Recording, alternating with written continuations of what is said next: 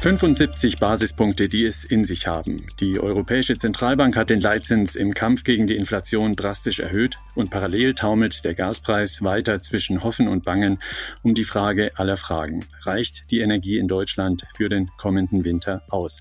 Zum ersten HVB Marktbriefing nach der Sommerpause begrüßt Sie ganz herzlich Titus Groder in der Hoffnung, dass Sie einen erholsamen August hatten, trotz der geopolitisch-wirtschaftlichen Dramatik, mit der wir weiterhin jeden Tag zu tun haben. Heute geht es um die neuesten wirtschaftlichen Perspektiven der Krise. Philipp Gistakis, der für uns das Geschehen an den Finanzmärkten analysiert, ist noch im Urlaub. Aber Andreas Rees, der Chefvolkswirt Deutschland der HVB, ist bereits aus den Ferien zurück. Andreas, dein Fachwissen wird nun wieder dringend gebraucht. Welcome back. Es ging im August ja nun munter weiter mit aufregenden Wirtschaftsnachrichten rund um Krieg und Energiekrise. Du warst samt Familie in Tirol unterwegs und konntest dort hoffentlich einigermaßen gut abschalten. Oder lag das Nachrichtentickernde Handy dann doch nicht ganz so weit weg vom Wanderrucksack. Wie war das bei euch? Ja, hallo Titus. Ja, wir waren mit den Kindern zuerst in Tirol, da kommt meine Frau her und dann sind wir auch noch ins Badisch gefahren, da komme ich her und ja, wir hatten wirklich einen schönen und erholsamen Urlaub. Ich habe mich gezwungen, keine oder wirklich nur ganz wenige Nachrichten zu lesen, damit ich ein bisschen abschalten kann. Und das hat gut funktioniert und der Akku ist jetzt wieder aufgeladen und ich freue mich auf die Arbeit, auch wenn es natürlich im Moment ziemlich stürmisch ausschaut. Das klingt schon mal gut. Es geht ja tatsächlich nun Schlag auf Schlag bei der EZB, so wie es bei anderen Notenbanken bereits seit längerem der Fall ist. Die Europäische Zentralbank hat ihre bislang größte Leitzinserhöhung hingelegt. Um 0,75 Prozent hat sie heraufgesetzt auf 1,25 20 Prozent. Man wird den Eindruck nicht los, dass EZB-Chefin Christine Lagarde da nun in der Bekämpfung der Inflation hektisch nachzieht, was schon längst hätte passieren müssen. Wie siehst du denn das? Warum jetzt dieser Riesenzinsschritt und kommt das nicht deutlich zu spät? Vielleicht fange ich mal umgekehrt an. Die Entscheidung der EZB vergangene Woche hat nichts mit dem weiteren Anstieg der Inflationsraten zu tun die wir jetzt über die Sommermonate hinweg gesehen haben. Im Augenblick liegen wir bei der Inflation in der Eurozone bei rund neun Prozent und Wahrscheinlich werden wir bald sogar im zweistelligen Bereich sein. Das ist natürlich vor allem eine Folge der höheren Gas- und Strompreise. Und dagegen kann die EZB natürlich erstmal gar nichts ausrichten. Aber der Punkt ist, wenn man sich die Ratssitzung der EZB am vergangenen Donnerstag anschaut, die Entscheidung, bei den Inflationsprojektionen der EZB für nächstes und übernächstes Jahr, da sieht man, dass sich die EZB Sorgen macht um die mittelfristige Inflationsentwicklung. Diese Projektionen, die zeigen zwar, dass die Inflation dann 2023 und 2024 immer noch deutlich rückläufig ist, aber eben nicht mehr so stark, wie man das noch vor einigen Monaten gedacht hat. Das ist der wichtigste Grund für diese Zinsanhebung um 75 Basispunkte. Also die Geldpolitik kann die Inflationsraten im Moment nicht beeinflussen. Es gibt eben diese Wirkungsverzögerung zwischen einer Leitzinsanhebung und der Inflation. Aber die EZB versucht jetzt, die Inflation dann im nächsten und vor allen Dingen auch im übernächsten Jahr zu drücken. Jetzt hast du auch die Frage gestellt, Titus, kommt das zu spät? Das ist in Deutschland, denke ich, die vorherrschende Meinung. Das nehme ich zumindest so wahr.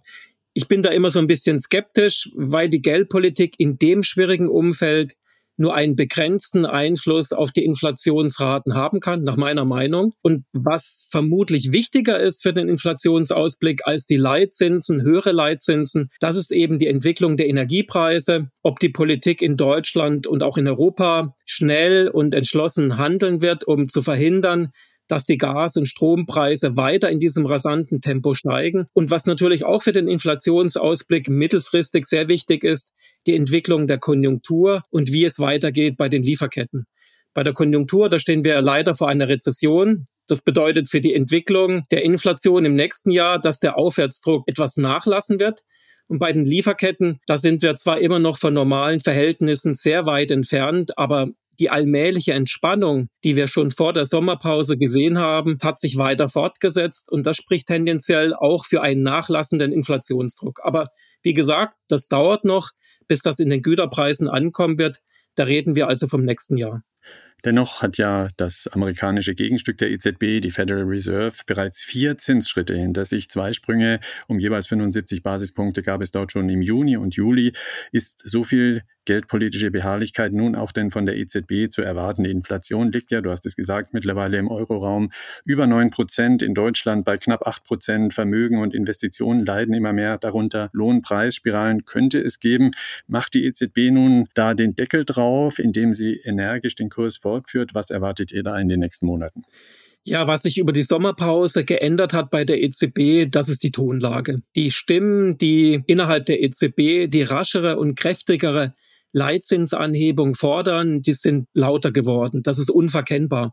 Die sogenannten Falken, also die Mitglieder im EZB-Rat, die eine restriktivere Geldpolitik haben wollen, die scheinen jetzt die Oberhand gewonnen zu haben. Man hat es eben vergangene Woche gesehen mit der Leitzinsanhebung um 75 Basispunkte. Offensichtlich will man jetzt auch so rasch wie möglich höhere Zinsen haben weil sich ja auch die Konjunkturlage deutlich verschlechtert und dann am Ende die EZB nicht mehr so stark anheben möchte oder könnte aufgrund der Wirtschaftslage. Also Neudeutsch vermutlich Frontloading der Zinserhöhung, also das Vorziehen von noch höheren Zinsen. Und das bedeutet konkret für den Ausblick, dass die Wahrscheinlichkeit weiterer kräftiger Leitzinsanhebungen in den nächsten Monaten hoch ist. Wir rechnen beim Depositensatz der EZB mit zwei Prozent im ersten Quartal nächsten Jahres. Das würde für den Refinanzierungssatz, also für den traditionellen Leitzins, zweieinhalb Prozent bedeuten. Nochmal zur Erinnerung, im Moment, da stehen wir bei der Deporate bei 75 Basispunkten und beim Refi-Satz bei 1,25 Prozent nach der Erhöhung vergangene Woche. Also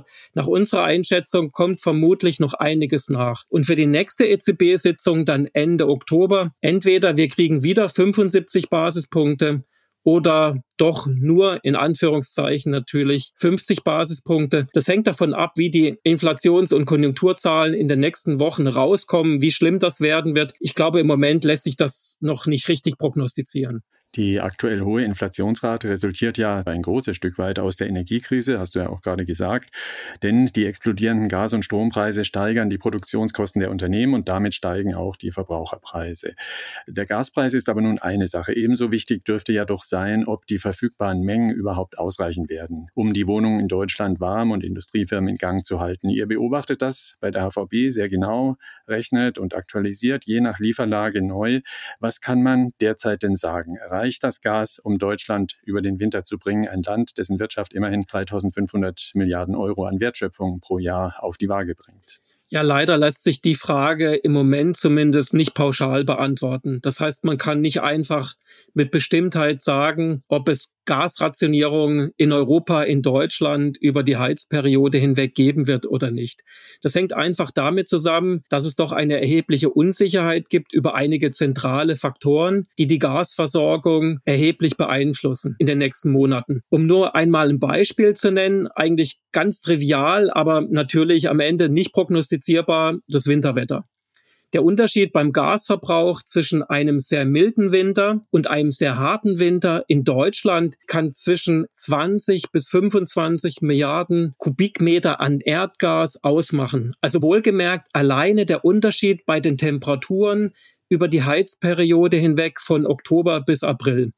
Diese 20 bis 25 Milliarden Kubikmeter, die entsprechen rund einem Viertel des gesamten Jahresverbrauchs an Erdgas in Deutschland. Vielleicht noch als Erklärung, wie wir das berechnet haben. Um zwischen einem harten und einem milden Winter zu unterscheiden, haben wir uns über die Heizperiode hinweg die Monate mit höherem und niedrigem Gasverbrauch über die letzten zehn Jahre angeschaut und dann jeweils einen Durchschnitt gerechnet. Dann erhält man den Gasverbrauch für einen milden oder einen harten Winter. Wenn man dann so einen Durchschnitt über viele Jahre berechnet, dann mitteln sich in etwa auch die Schwankungen durch die Konjunktur beim Erdgasverbrauch in etwa aus. Und dann erhält man am Ende eben unterschiedliche Gasverbräuche durch Temperaturschwankungen. Aber noch einmal zurück zum Thema große Unsicherheit, was man trotz der ganzen Unsicherheit machen kann, und das machen wir auch, dass man Annahmen trifft für den Verbrauch und das Angebot an Erdgas über die Heizperiode hinweg und dann kann man Szenarien durchrechnen und schauen, ob das Erdgas reicht oder nicht. Und wir haben damit vor der Sommerpause angefangen und wie du das gesagt hast, wir schauen da regelmäßig drauf. Wir sprechen im Marktbriefing mit dem Chefökonom Andreas Rees von der HVB über die Gas- und Inflationskrise. Andreas, das ist ja eine durchaus komplexe Geschichte, wenn man abschätzen möchte für ein ganzes Land, ob die Gasversorgung für den Winter ausreicht. Kannst du mal ein ganz konkretes Beispiel machen, wie ihr da rangeht? Denn da sollen ja auch Zahlen rauskommen, auf die man zum Beispiel als Unternehmer sich verlassen möchte. Wie konstruiert ihr solche Verbrauchsabschätzungen? Mal ganz kompakt erklärt. Ja, ich versuche das einmal anhand von unserem Basisszenario mit den wichtigsten Annahmen, ohne dass man sich jetzt in den Details oder vielen Zahlen verliert. Also die wichtigsten Annahmen, dazu gehört natürlich, wie gerade eben angesprochen, der Verbrauch. Wir haben hier unterstellt, dass es einen für die Heizperiode durchschnittlichen Gasverbrauch jetzt von Oktober bis April nächsten Jahres geben wird. Also der Hintergrund ist klar, wir, wir wissen einfach nicht, wie das Winterwetter werden wird. Da sind wir einfach mal von einem durchschnittlichen Winter ausgegangen. Dann sind wir von einem Füllstand der Gasspeicher von etwa 90 Prozent Anfang Oktober ausgegangen. Und die letzten Zahlen zeigen ja, da sind wir auf einem ganz guten Weg, das zu erreichen. Vielleicht liegen wir Anfang Oktober sogar ein bisschen höher. Dann haben wir auch angenommen, dass die höheren Gaslieferungen aus Norwegen und die höheren Einspeisungen von Flüssiggas, von LNG über Terminals in Belgien und den Niederlanden in den nächsten Monaten weiter anhält, so wie das im Augenblick der Fall ist. Dann gibt es eine weitere wichtige Annahme, das sind die Einsparungen beim Verbrauch von Erdgas durch die Konsumenten, aber insbesondere durch die Unternehmen. Das waren bislang etwa 15 Prozent und wir sind davon ausgegangen, dass sich diese Einsparungen über die anstehende Heizperiode fortsetzen. Da gibt es noch eine, ein paar weitere wichtige Annahmen, aber eine ganz wichtige, das ist die Verfügbarkeit der neuen LNG-Terminals in Deutschland zum Jahresanfang 2023. Und da sind wir davon ausgegangen, das funktioniert auch wirklich und diese Terminals sind einsatzbereit. Und wenn man dann diese ganzen Annahmen sich anschaut und durchrechnet, dann zeigen unsere Berechnungen, und das ist die gute Nachricht, es würde zu keinen Rationierungen von Erdgas in Deutschland kommen. Auch in einigen europäischen Ländern, die an der deutschen Gasversorgung mit dranhängen, weil Deutschland ist ja ein Transitland für Gas, weil da viel durchgeleitet wird. Auch hier würde es zu keiner Notlage kommen. Aber die schlechte Nachricht ist, und ich muss das wirklich ausdrücklich sagen, das könnte eine ganz enge Kiste werden. Das zeigen unsere Zahlen. Das ist also wirklich auf Kante genäht. Auf Basis der aktuell verfügbaren Zahlen kommt man da so plus minus null raus. Also es würde ganz knapp reichen treffen jetzt die Annahmen nicht zu, wie zum Beispiel ein hartes Winterwetter oder fehlt zum Beispiel LNG, weil nicht genügend eingespeist wird, dann dreht sich natürlich das Bild und es kann dann wirklich auch zu einem möglicherweise gravierenden Gasmangel kommen. Umgekehrt könnte es natürlich auch sein, wir haben etwas Glück, zum Beispiel mit den Temperaturen, und dann würde ein Puffer entstehen. Oder möglicherweise kriegen wir auch eine LNG-Einspeisung von Terminals aus Frankreich, vielleicht schon ab Oktober. Das hat die Bundesnetzagentur jüngst gesagt. Das würde natürlich auch helfen. Mhm. Du sagst, am wahrscheinlichsten ist derzeit, dass es beim Gas so gerade reichen könnte im Winter, dass Rationierungen also nicht nötig sein werden. Aber es muss halt auch das Wetter mitmachen, hast du auch gesagt. Wie übersetzt sich das denn in eine belastbare Wachstumsprognose für Deutschland und Europa? Die EZB bekämpft die Inflation mit massiven Zinsanhebungen, weil die Teuerung aus dem Ruder zu laufen droht. Angenommen, der Winter wird etwas kälter als erwartet, die Gaslieferungen werden doch knapper als erwartet und die EZB EZB muss an ihrem straffen Zinskurs festhalten. Ist dann denn noch eine Rezession überhaupt zu vermeiden? Nein, also leider in diesem optimistischen Basisszenario, in dem es keine Gasrationierung geben wird. Auch in dem Szenario ist es leider vermutlich nicht mehr vermeidbar, dass wir eine Rezession bekommen in Deutschland, aber auch in Europa. Das heißt, wir werden vermutlich zwei bis drei Quartale sehen, gerade um die Jahreswende, in der dann die wirtschaftlichen Aktivitäten schrumpfen werden. Der Druck ist eben, was du gerade schon angesprochen hast, der Druck durch diese enormen Preissteigerungen bei Erdgas und wir kriegen jetzt aller Voraussicht nach noch deutliche Preissteigerungen bei Strom. Das tut sowohl den privaten Haushalten als auch den Unternehmen wirklich schon sehr, sehr weh. Es gibt zwar Gegenmaßnahmen der Politik in Deutschland, aber auch in Europa, aber vollständig kompensieren lässt sich das nicht. Also diese riesigen Belastungen für die Unternehmen und die privaten Haushalte, die kosten doch enorm an Kaufkraft. Wir haben das ja schon erlebt und vermutlich wird sich das fortsetzen. Gerade in energieintensiven Bereichen wird auch die Produktion weiter zurückgefahren werden. Also lange Rede, kurzer Sinn. Entscheidend wird sein, ob wir eine tiefe Rezession bekommen oder nicht. In unserem Basisszenario, in dem es eben keine Gasrationierung gibt, haben wir nach unserer Einschätzung im Moment die Situation, dass es keine tiefere Rezession geben wird, aber es werden eben die wirtschaftlichen Aktivitäten schon schrumpfen. Und das Risiko ist klar, es könnte eben auch möglicherweise doch deutlichere Einschnitte geben beim BIP. Es geht aber mittlerweile eben nicht nur um die Energiepreise in Deutschland oder Europa. Es kämpfen ja nahezu alle Länder mit hohen Energiepreisen weltweit. Und das hat natürlich auch Auswirkungen auf die wirtschaftlichen Aktivitäten in der Weltwirtschaft und damit belastet es auch den deutschen Export. Wir sehen das jetzt auch immer mehr in den Frühindikatoren, die nachgeben. Das ist ein Signal dafür, dass der Welthandel wahrscheinlich noch weiter deutlich schrumpfen wird und das setzt die deutschen Exporteure doch sehr, sehr stark unter Druck. Auf der positiven Seite in Deutschland, wir schätzen im Augenblick die Lage so ein, der Arbeitsmarkt sollte relativ stabil bleiben. Die Unternehmen wollen natürlich auch weil es gerade schwierig ist, auch Fachkräfte zu kriegen, an denen Beschäftigten festhalten. Wir haben eine relativ hohe Anzahl an offenen Stellen. Also das könnte etwas stabilisierend wirken, aber das ist natürlich im Moment ein schwacher Trost. Aber am Ende des Tages, wenn wir dann hoffentlich aus dieser Rezession herauskommen, im nächsten Jahr, vielleicht im Frühjahr 2023. Typischerweise gibt es dann auch doch starke Aufholeffekte, also dieser Jojo-Effekt, dass wenn die wirtschaftlichen Aktivitäten gedrückt werden, dann gehen sie wieder nach oben. Also wir rechnen mit keiner lang anhaltenden Stagnation, die dann weit in das Jahr 2023 anhalten wird. Mhm. Nochmal zurück zur Geldpolitik, denn der nächste Notenbankhammer könnte auch schon bereit liegen. Die US-Notenbank Fed könnte nämlich schon nächste Woche die Zinsen noch einmal um 75 Basispunkte anheben, weil auch dort die Inflation sich als sehr hartnäckig erweist. Wie sieht beim Blick nach Amerika deine Einschätzung aus? Kommt dort der nächste 75er Schritt beim Leitzins?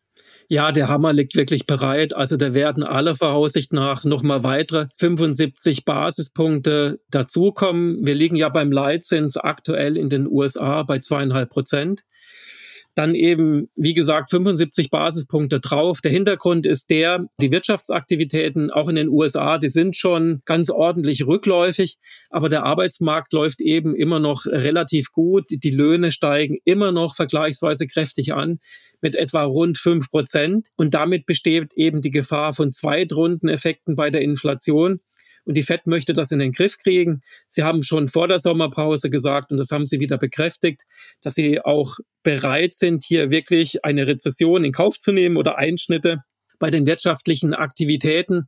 Also aller Voraussicht nach dann nächste Woche 75 Basispunkte und wir rechnen mit weiteren Zinsanhebungen darüber hinaus, sodass wir vermutlich zum Jahresende bei einem Leitzins sein werden von etwa vier Prozent.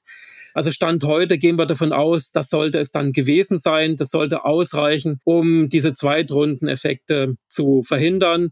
Und das sollte sozusagen der Hochpunkt bei den Leitzinsen dann gewesen sein. Das waren die aktuellen Einschätzungen des Chefvolkswirts Deutschland, der HVB. Danke an Andreas Rees. Wir gehen wirtschaftlich betrachtet in einen heißen Herbst und hoffentlich in einen nicht zu kalten Winter. Die Gaspreise und Inflation werden uns natürlich weiter beschäftigen und auch die Kapitalmärkte, deren Puls wir das nächste Mal wieder fühlen werden, nämlich mit Philipp Gistakis, dem Chefanlagestrategen der HVB. Bis dahin, wie immer, gerne Ihre Anregungen und Fragen zum Podcast unter der E-Mail markt-briefing at unicredit.de an uns richten.